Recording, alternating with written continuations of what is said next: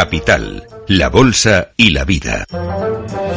Y una pregunta, ¿está obligada la empresa a permitir símbolos de convicciones religiosas o de otro tipo por parte de sus trabajadores? Veámoslo con nuestro abogado Arcadio García Montoro. Buenos días, abogado. Buenos días, Luis Vicente. ¿De qué hablamos?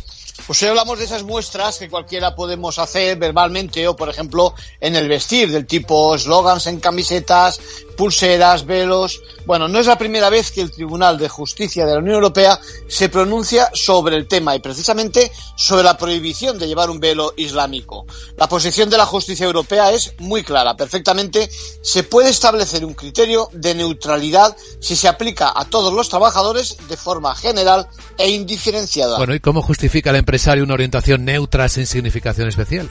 Pues fíjate, es cuestión de recogerlo en un manual, en un reglamento laboral interno y después, eso sí, de aplicarlo a todos los trabajadores. Cuando se trata de establecer la frontera entre libertad de empresa y esas convicciones religiosas, filosóficas, que por cierto, no son lo mismo que las opiniones en general y en particular las políticas.